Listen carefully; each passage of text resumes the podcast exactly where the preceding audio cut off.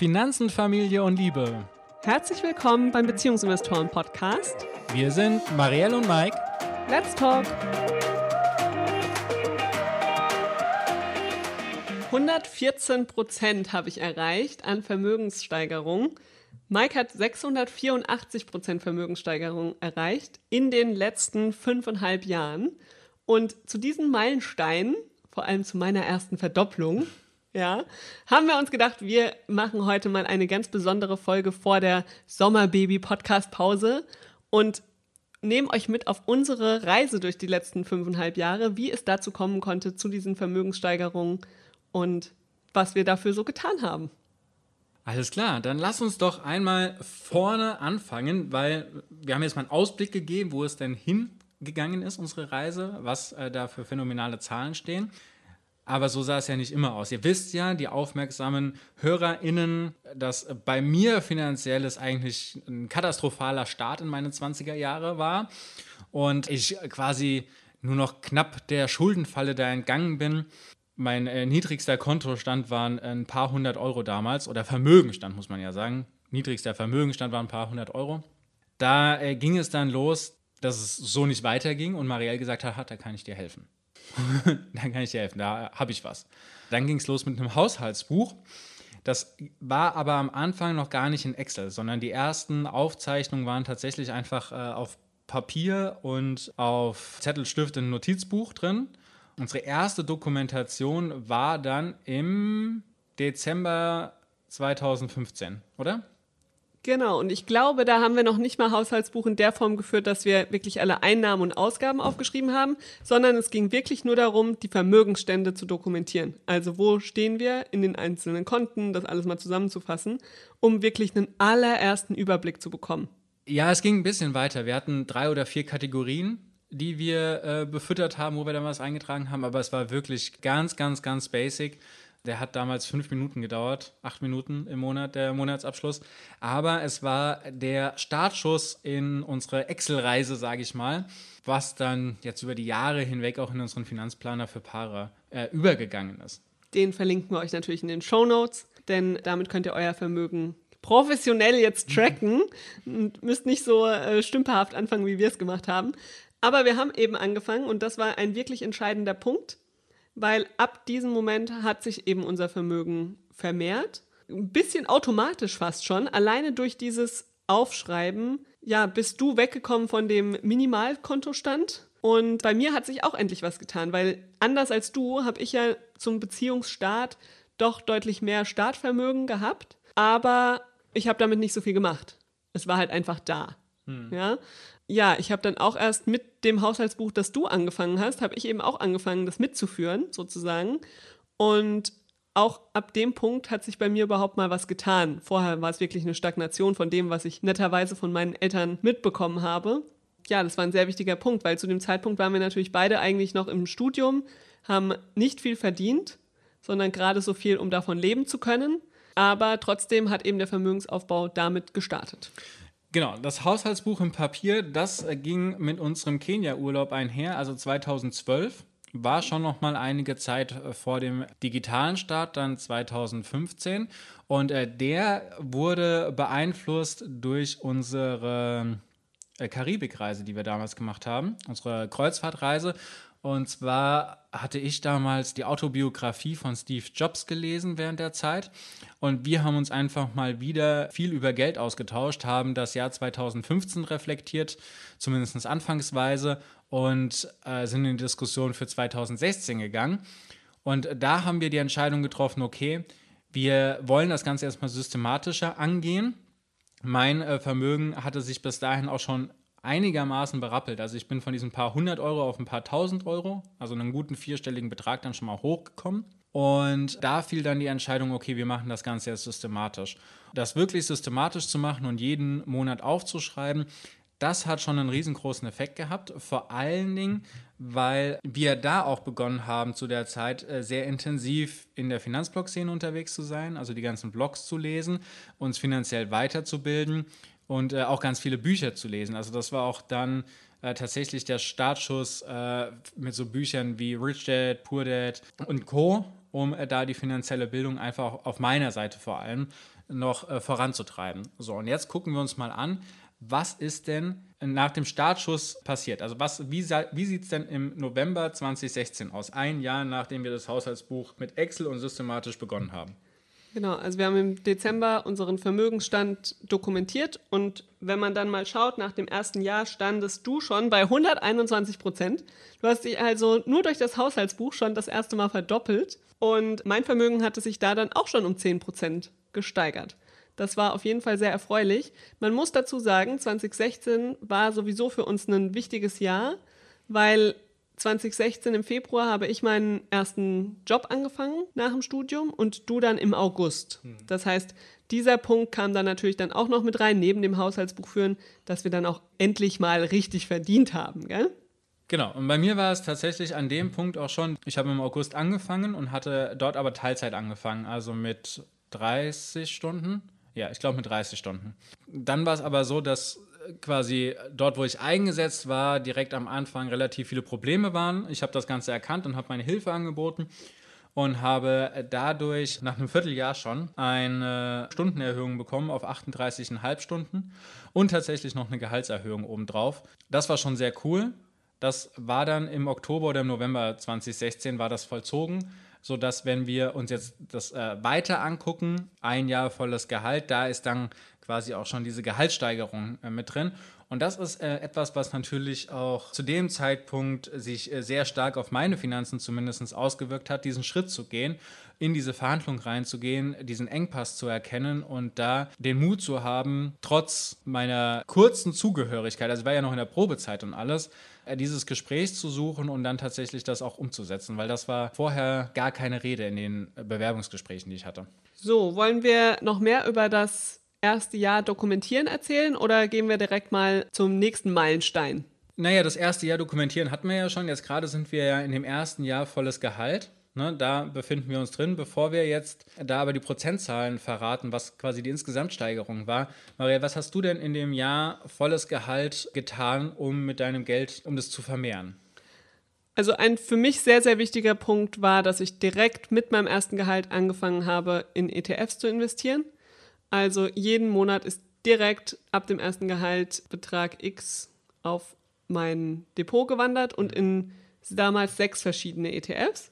Und das habe ich bis heute nicht geändert. Der Betrag ist, glaube ich, ein bisschen runtergegangen. Ich glaube, inzwischen sind es 20 Euro weniger oder so, die ich im Monat investiere.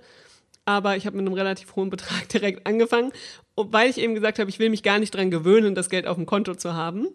Das war ein sehr wichtiger Entschluss. Ja, das werden wir auch gleich dann nochmal sehen, wenn wir uns mal anschauen, wie sich unsere ETFs entwickelt haben in den fünf Jahren, die wir investiert haben.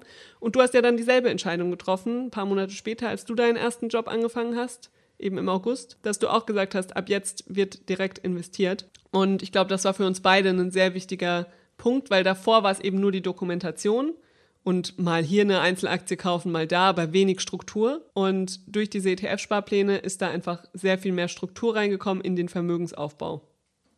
Ja, vor allem viel regelmäßiger. Ne? Also vorher war es äh, quasi so, dass wir mal gewartet haben, hat sich irgendwo eine gute Kaufempfehlung oder Kaufgelegenheit gegeben und dann haben wir geguckt, wie viel Geld haben wir denn theoretisch übrig und wie viel wollen wir davon investieren. Also es hatte alles noch nicht so die klare Linie, wie das jetzt heute der Fall ist. Aber was wir eben damals gemacht haben, ist äh, sehr bewusst zu sagen, okay, wir haben die ganze Zeit auf einem Studierendenniveau gelebt und wir behalten dieses Niveau jetzt bei, äh, steigern uns ein bisschen in den Bereichen, die wir für wichtiger halten. Also wir haben zum Beispiel dann äh, nochmal andere Urlaube gemacht oder wir haben unsere Lebensmitteleinkäufe, wir sind dann von Aldi Lidl eher zu Rewe und Edeka gewandert. Also solche Sachen sind passiert. Was wir aber sonst gemacht haben, mit dem mehr Geld, was wir im Monat zur Verfügung hatten, war eben genau diese Investitionsentscheidung. Genau dieses, wir bauen unsere Rücklagen auf und wir investieren aus den Rücklagen dann gegebenenfalls nochmal in Einzelaktien rein. Und ich glaube, das ist ein Tipp, der einfach sehr, sehr wichtig ist. Wenn man Gehaltssteigerungen bekommt, die Hälfte davon kann man verwenden, um den Lifestyle quasi zu erhöhen und die andere Hälfte fließt automatisch mit in die Investitionen in den Vermögensaufbau und das konsequent durchgeführt, dann ist dieser Teil des regelmäßigen Vermögensaufbaus irgendwann so groß, dass man es gar nicht mehr vermeiden kann, dann ordentliches Vermögen aufzubauen. Genau. Sollen wir mal verraten, wo wir dann nach dem ersten Jahr mit vollem Gehalt gestanden haben bei unserer Vermögenssteigerung? Im Vergleich wieder zum Dezember 2015 hatten wir dann zu diesem Zeitpunkt, das war bei mir im April, nee, im Februar, Februar 2017 und bei dir im August 2017, Ja. Hatte ich mein Vermögen um 35 Prozent erhöht und du um sagenhafte 320 Prozent. Also das war schon echt cool, ja. Also bei mir sieht man richtig, dass es mit dem endlich richtig verdienen und eben den Lifestyle nicht entsprechend anpassen, endlich losging mit dem Vermögensaufbau. Die 10 Prozent davor, die können ja fast noch Glück sein. Ja, also es ging auf einmal los, dass da ein bisschen Fahrt drin war. Das war jetzt äh, 2017, das war tatsächlich auch das Jahr, in dem wir geheiratet haben. Das heißt, den nächsten Zeitraum, den wir uns angucken, ist ein Jahr Ehe. Die größte Veränderung, die wir da vollzogen haben, ist, dass wir unsere internen Finanzen nochmal geändert haben. Also das heißt, was wir bis zu dem Zeitpunkt hatten, war, jeder hatte das eigene Girokonto und wir hatten ein gemeinschaftliches Haushaltskonto und haben von daher mal Geld auf das Gemeinschaftskonto überwiesen. Und äh, dann haben wir beide jeweils eine separate Rücklage noch aufgebaut. Und mit unserer Ehe haben wir gesagt, okay, wir gehen das Rücklagenthema anders an und wir bauen gemeinsam Rücklagen auf. Und äh, das war dann die Geburtsstunde, dass wir gesagt haben, wir bauen Rücklagen einmal allgemein auf, wir bauen Rücklagen aber auch für unsere Aktien auf, aus denen wir dann wieder kaufen, ne? also systematisch wieder investieren. Und wir behalten aber unsere eigenen Rücklagen auch noch bei. Und das war die größte finanzielle Veränderung in äh, diesem Zeitraum. Das hat tatsächlich auch nochmal dazu geführt, dass wir deutlich mehr Synergieeffekte hatten. Wir konnten wesentlich schneller und wesentlich früher erneut investieren. Und äh, das hat dann tatsächlich auch nochmal zu einer erneuten Steigerung geführt. Ja, wir waren nämlich nach dem ersten Jahr Ehe, standest du bei 411 Prozent Vermögenssteigerung, nicht bei 55 Prozent Vermögenssteigerung, was natürlich auch ja, sehr erfreulich war, weil am Ende des ersten Ehejahres wurden wir ja dann auch Eltern. Und diesen Meilenstein dann so entspannt angehen zu können, zu wissen, okay, wir haben da in den letzten Jahren gute Vorarbeiten geleistet, für jetzt mal rauszugehen aus diesem vollverdienenden Dasein das war schon echt gut. Was ich auch finde, diese Zusammenlegung der Rücklagen in einem gewissen Teil hat auch wirklich dazu beigetragen, dass die Ehe überhaupt irgendwie was verändert hat, gefühlt. Ja, also ich finde, für mich hat sich mit der Hochzeit, es war ein wunderschöner Tag, aber es hat sich mein Nachname geändert und eben, ja, das Zusammengehörigkeitsgefühl und das war irgendwie schön, das auch mit dem Geld zu verknüpfen. Zu sagen, okay, wir haben da jetzt unser gemeinsames Rücklagenkonto und sorgen damit gemeinsam für unsere gemeinsame Zukunft, für die wir uns entschieden haben, vor. Und ich glaube, man hat dann auch noch mal sich anders unterstützt dadurch, ja, im Vermögensaufbau, weil wir einfach, ja, noch intensiver über unser Geld miteinander sprechen mussten, dadurch, dass wir jetzt ein gemeinsames Rücklagenkonto hatten.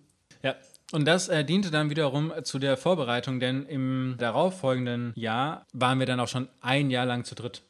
Denn äh, kurz nach unserem äh, ersten Hochzeitstag kam ja dann noch unser Sohn auf die Welt. Äh, dann waren wir auf einmal zu dritt und wir haben Elternzeit genommen. Wir haben beide drei Jahre gehabt, haben Teilzeit gearbeitet während der Elternzeit. Das heißt, wir haben äh, in diesem Jahr auch einfach äh, nicht unser bis dahin volles Gehalt bekommen. Bis dahin hast du 40 Stunden gearbeitet, ich drei- 38,5 Stunden. Und wir hatten beide unser Gehalt deutlich gesteigert, ja auch bis Ja. dahin schon, muss man ja auch mal sagen. Ich habe eine Gehaltserhöhung bekommen, du hast, glaube ich, zwei bekommen bis zu dem Punkt. Da waren wir ja auch einfach schon an einem Punkt, wo wir wirklich gut verdient haben für unser damaliges ja, Arbeitserfahrungsstatus, würde ich mal sagen, und unsere Branchen. Genau. Und dann ging es in, in die Teilzeit. Also wir haben die 14 Monate Elterngeld bekommen. Das sind zwischen 63 und 67 Prozent des Nettoeinkommens von damals. Wir haben dann in Teilzeit gearbeitet, also teilweise nur 15 Stunden bis hoch zu 30 Stunden. Aber das heißt, wir haben da einiges äh, tatsächlich an Einnahmen liegen lassen. Waren jetzt aber durch unsere Investitionen aus den Vorjahren schon relativ gut aufgestellt. Dann ging es weiter bergauf, trotz allem. Ja, und wir haben auch einfach äh, festgestellt, dass das erste Jahr Kind gar nicht so teuer ist, weil wir haben die Bahnfahrten nicht mehr gehabt, wir haben das Mittagessen nicht mehr gehabt. Also quasi in der Frankfurter Innenstadt äh, Mittagessen zu kaufen, ist halt einfach auch teuer. Das heißt, äh, diese Sachen, die sind dann nach und nach weggefallen und der Babyinvestor hat in dem ersten Jahr auch einfach nicht viel gebraucht. Ne? Der hat irgendwie eine trockene Windel gebraucht, Essen gab es noch äh, aus der Brust, was natürlich so ein bisschen dazu geführt hat, dass Marielle mehr gegessen hat.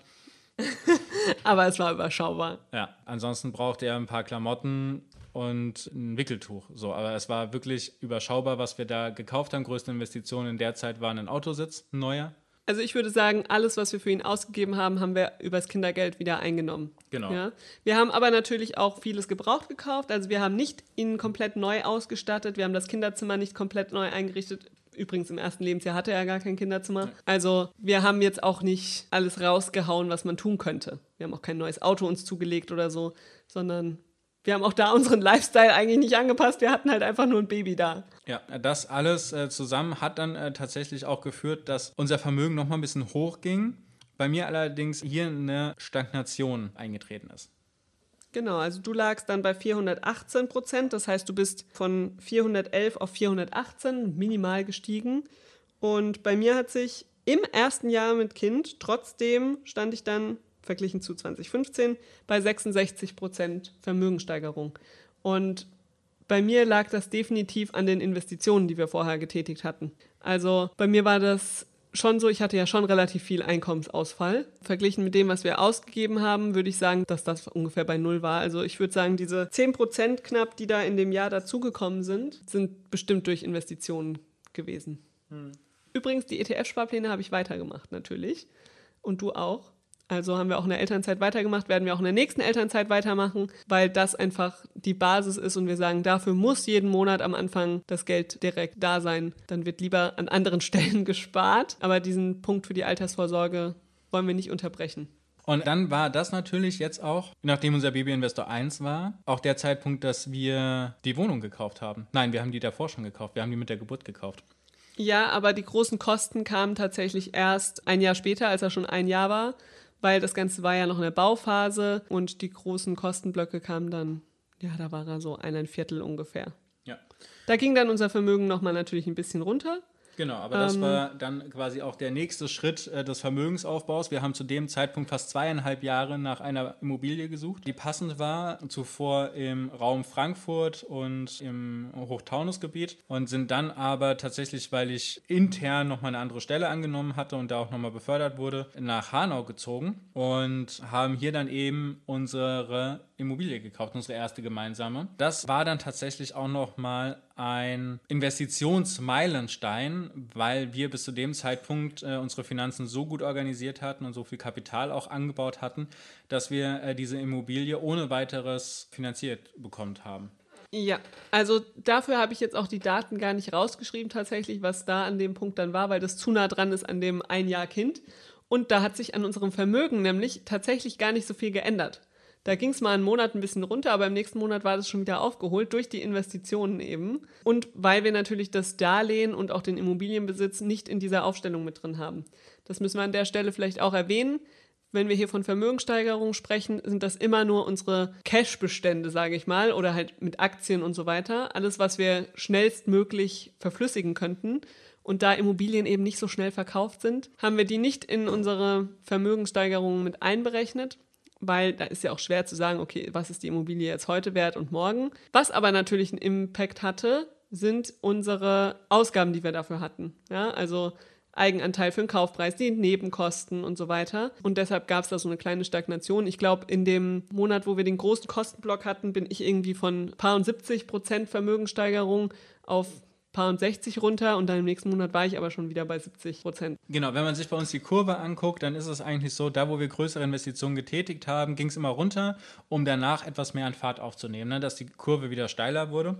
Was wir natürlich jetzt bei dieser ersten Immobilie noch äh, hatten, ist, dass wir direkt am Anfang an geplant haben, hier Airbnb, also das heißt Gäste zu haben, die dann zumindest einen großen Teil unserer Kreditrate bzw. unseres Hausgeldes, was wir zahlen müssen, auch ja übernehmen, sodass wir dadurch unsere in Anführungsstrichen Mietkosten reduzieren. Und äh, dieser Plan, der hat aber leider nicht funktioniert, weil dann Corona und die Pandemie kam und die ganzen Reisebeschränkungen, das von Februar 2020 bis jetzt April tatsächlich so gut wie keine Einnahmen generiert hat. Es gab eine kurze Pause im Sommer. Das hat uns äh, da tatsächlich dann nochmal etwas zurückgeworfen bei unserer Immobilieninvestition, weil wir natürlich hier geplant hatten, deutlich mehr Geld einzunehmen. Ja, aber war glücklicherweise auch nicht weiter schlimm. Und generell war das erste Jahr Corona auch nicht groß schlimm für uns finanziell. Im Gegenteil, tatsächlich ist in der Zeit unser Vermögen hat nochmal einen richtigen Turbo aufgenommen. nach dem ersten Jahr Corona, also im Februar 21, stand unsere Vermögenssteigerung bei dir bei 586 Prozent seit Dezember 15 und bei mir bei 99 Prozent. Das heißt, im Februar 21, nach einem Jahr Corona, wusste ich, ich bin kurz davor, mich endlich verdoppelt zu haben. Ja, da habe ich wirklich drauf hingefiebert, wann das endlich soweit ist und war auch die ganzen Jahre ein bisschen neidisch, dass du dauernd dich verdoppelt hast gefühlt. Ja, dauernd habe ich mich ja nicht verdoppelt. Ich habe mich bisher äh, zweimal verdoppelt. Ne? Und zwar das erste Mal direkt nach einem Jahr, dann äh, das zweite Mal nach einem Jahr Ehe und äh, das dritte Mal steht jetzt tatsächlich dann auch bald bevor. Vielleicht äh, jetzt in 2022 oder noch in 2021, das wird sich zeigen. Und äh, das ist natürlich schon recht schön, aber natürlich auch sagen, ich habe einiges zum Aufholen gehabt. Was jetzt quasi noch als äh, neueste Sache kam, um dann auf die Stände zu kommen, die Marielle ganz am Anfang genannt hat, ist, dass wir äh, jetzt im zweiten Quartal dann tatsächlich auch unsere zweite gemeinsame Immobilie gekauft haben. Was erstmal natürlich auch finanziell ein bisschen runterging dadurch, aber äh, jetzt auch äh, mittelfristig und langfristig einfach sehr stark zu unserem Vermögensaufbau dazu beiträgt. Ja, ich wollte aber auch noch mal auf dieses erste Jahr Corona oder ein Jahr Corona ja. zurückkommen, weil was haben wir denn in diesem Jahr gemacht, um da irgendwie auch auf solche Steigerungen zu kommen. Ich meine, ganz, ganz viele Familien haben da ja in der Zeit echte Probleme gehabt. Bei uns war es so, dass wir glücklicherweise beide nicht von Kurzarbeit betroffen waren. Im ja. Gegenteil, bei uns war bei beiden eigentlich viel, viel mehr zu tun. Ich habe sogar meine Stunden während der Corona-Zeit erhöht. Zwar nur von 28 auf 30 Stunden, aber dennoch hat es nochmal einen Unterschied gemacht. Und wir haben natürlich den Corona-Abfall auch genutzt, um nochmal ein paar Investitionen zu tätigen an den Börsen. Ja, wir haben eine Handvoll Investitionen getätigt, das stimmt. Aber ich glaube, der größte Impact, oder was heißt, ich glaube, der größte Impact in dem Jahr war, dass unsere komplette Freizeitbeschäftigung weggefallen we ist. Weggefallen ist ne? Also, du bist überhaupt nicht mehr nach Frankfurt gefahren zur Arbeit. Das heißt, du hattest überhaupt gar keine Ausgaben mehr für Bahn und, und, und Co. Wir waren seitdem nicht mehr im Theater, wir waren nicht mehr im Kino, wir waren nicht mehr auf irgendwelchen Veranstaltungen, wir haben keine Reisen mehr unternommen, was so unsere typischen großen Kostenblöcke sind. Genau, also wo typischerweise unser Geld hingeht, was wir da sehr gerne ausgeben. Und das ist alles komplett weggefallen. Das heißt, was wir in dem Moment hatten, war die weiterlaufenden Fixkosten und Essenskosten für zu Hause, aber die gleichbleibenden Einnahmen und Einkommen plus natürlich die Einnahmen und Einkommen aus unseren Investitionen, die wir getätigt haben, also die Miete wurde uns weiterhin gezahlt, die Dividenden sind weiterhin gekommen und äh, das hat dann dazu geführt, dass wir natürlich auch an der Stelle einfach nochmal mehr Geld ansammeln konnten, weil wir es schlicht nicht für unsere Freizeitaktivitäten ausgegeben haben oder ausgeben konnten. Ja, und so sind wir jetzt an diesem sagenhaften Punkt, dass ich endlich meine Verdopplung habe und wie du gerade schon gesagt hast, wir eine zweite Immobilie kaufen konnten und auch diese Investition wieder kaum einen Einfluss eigentlich hatte auf unsere Vermögensentwicklung. Ja? Natürlich haben wir auch da jetzt einen kleinen Teil selbst bezahlt direkt, aber wir haben natürlich auch wieder ein Darlehen aufgenommen. Aber ich glaube, man wird das jetzt in den nächsten Monaten auch direkt sehen, wie sich auch diese Investition wieder auszahlen wird, weil wir jetzt natürlich nochmal einen zusätzlichen Cashflow jeden Monat haben werden. Aber die Basis für diese Investition war tatsächlich das Haushaltsbuch, was wir damals 2015 angefangen haben, weil eine Bank fragt natürlich direkt nach den verschiedenen Werten. Was haben sie denn an Geld, an Investitionen und so weiter? Und da holen wir mal einfach unser Excel raus, wissen alles und der Bankberater ist jedes Mal wieder überrascht, gell? Ja, also genau, ich meine, das und die kontinuierliche Weiterbildung, also das kontinuierliche Lesen von weiteren Artikeln, von weiteren Büchern, der Austausch in der Community, der Austausch mit mittlerweile sehr vielen Freunden und Freundinnen aus der Finanzblog-Szene, das alles hat dazu geführt, dass da einfach noch mehr Wissen entstanden ist und die zunehmend bessere finanzielle Lage sorgt auch einfach dafür, dass es immer leichter wird, weitere Investitionen tätigen zu können also 2015 hätten wir nicht einfach hergehen können und hätten diese Immobilie gekauft. Also da waren wir mental nicht so weit, da waren wir mit unserem Wissen nicht so weit, da waren wir finanziell noch nicht so weit, dass das alles funktioniert hätte. Sondern es war jetzt tatsächlich einfach ein Weg und ein Prozess, den hätte man bestimmt auch irgendwie schneller gestalten können, wenn wir uns dann noch ein Coaching oder so dazu geholt hätten. Aber das war jetzt einfach erstmal nur das, was wir über Trial and Error und wirklich einfach stetiges Dranbleiben da an der Stelle erreicht haben. Und äh, man sieht das auch an unserer finanziellen Freiheit, die wir ja daran bemessen, wie viele unserer Ausgaben wir durch Mieteinnahmen, Dividendeneinnahmen und Co. jeden Monat decken können. Und da war es 2016 äh, so, dass dieser Wert bei mir bei unter einem Prozent war. und Marielle hatte um die 15 Prozent. Das heißt, wir waren äh, gemeinsam auch einfach noch äh, im unteren einstelligen Bereich. Und wir sind im letzten Jahr, also 2020, äh, geendet mit einem guten Drittel, 35, 36 Prozent, irgendwas in der Richtung die wir schon abdecken konnten. Wir werden dieses Jahr wahrscheinlich durch die Investitionen, die wir jetzt getätigt haben, nicht ganz drankommen, aber es werden irgendwas um die 40 Prozent sein dieses Jahr. Und nächstes Jahr ist es ja tatsächlich schon so, dass unser erster Kredit wegfällt, weil die Wohnung abgezahlt ist, was einfach nochmal dafür sorgen wird, dass wir da deutlich weiter nach oben steigen. Und jetzt greifen so nach und nach bestimmte Mechanismen, die wir eben über die Zeit hinweg in Gang gesetzt haben. Und das ist sehr, sehr schön, weil du bist immer noch keine 30 und ich bin, Immer, noch, und ich bin immer noch keine 35. Aber bald. Ja, das dauert auch noch.